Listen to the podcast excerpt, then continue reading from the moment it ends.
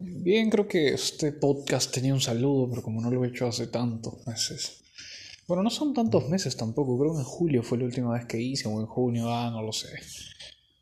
Julio creo. Bueno, no sé.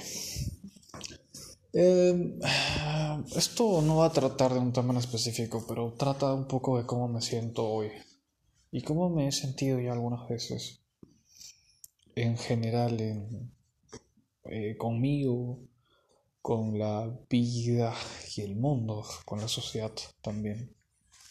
¿Cómo me siento frente a todo lo que pasa a mi alrededor? Es eso. Y no lo sé. No sé si me siento bien o mal acerca de todo ello. Pero tengo una postura y creo que eso es lo que se debe rescatar. Y bueno, al final de cuentas, lo que me estuve preguntando fue realmente cuál es la significancia o qué es lo significante en la vida. ¿Qué suceso, qué sucesos, qué situaciones tienen significancia verdadera?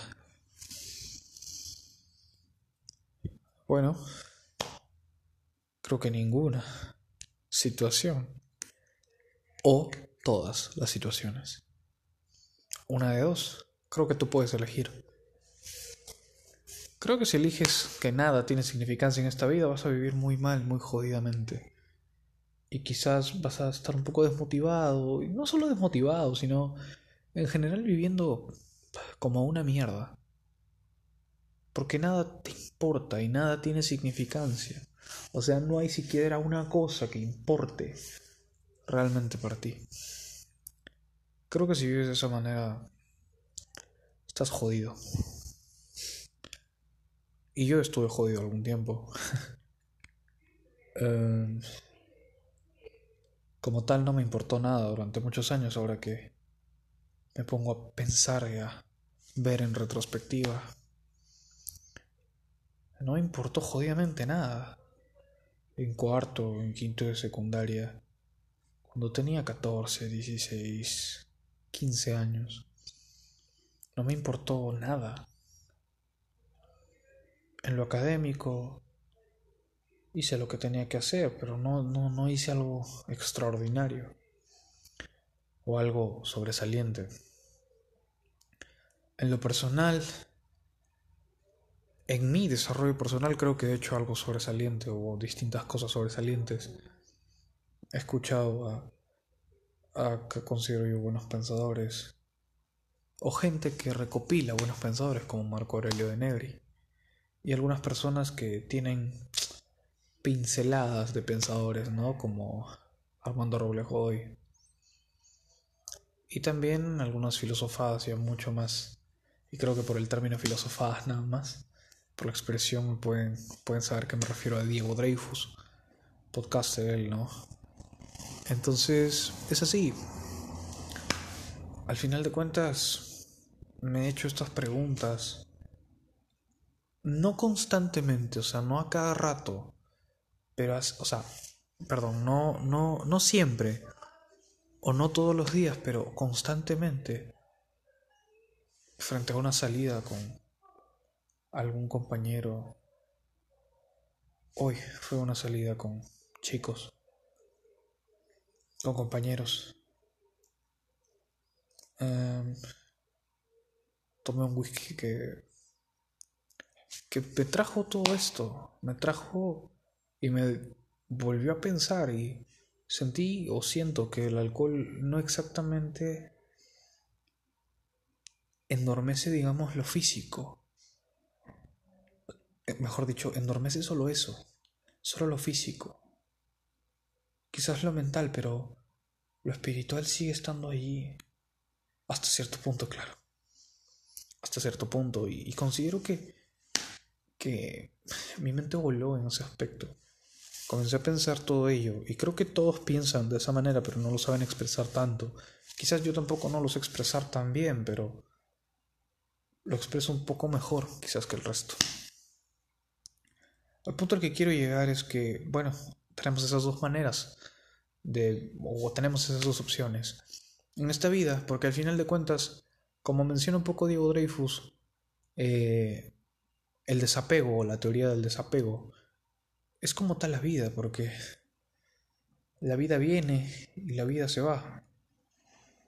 Entonces, nada es consistente y nada es seguro. ¿No? Y es una incertidumbre verdadera.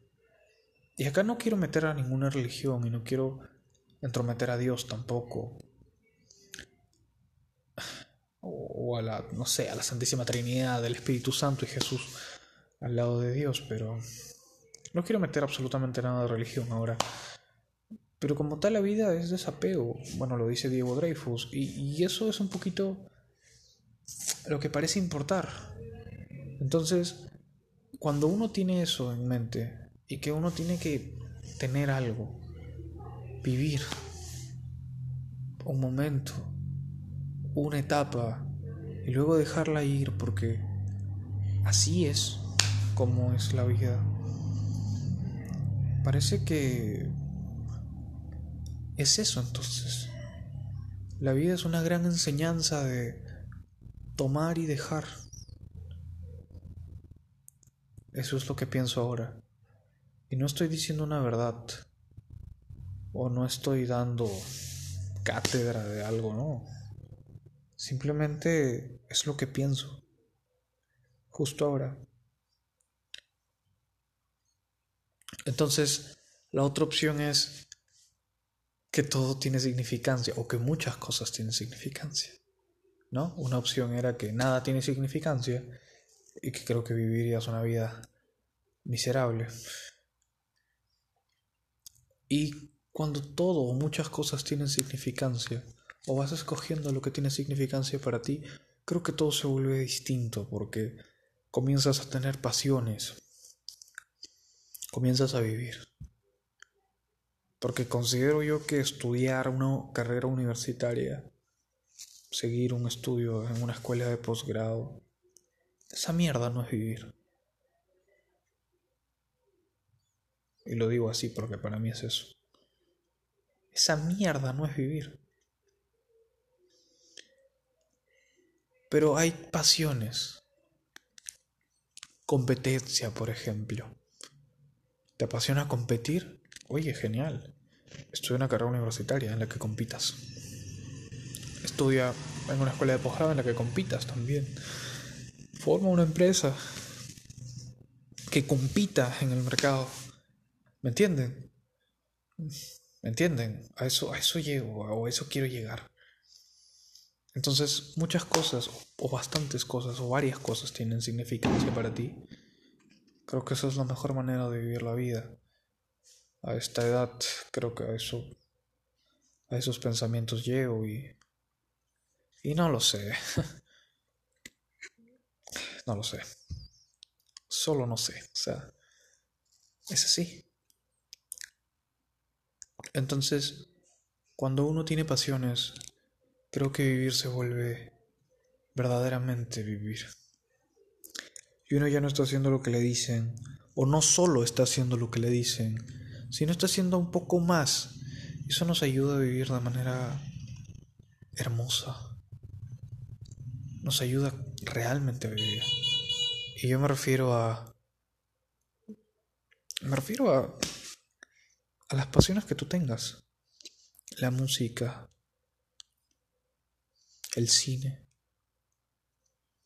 el teatro, la actuación puede ser,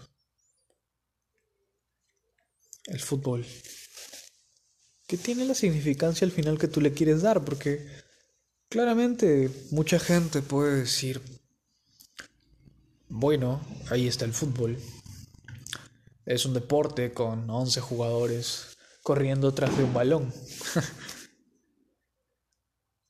Pero la significancia que tú le puedes dar es, mira loco, este es el, este es el centrocampista. Sí, ¿de qué se encarga?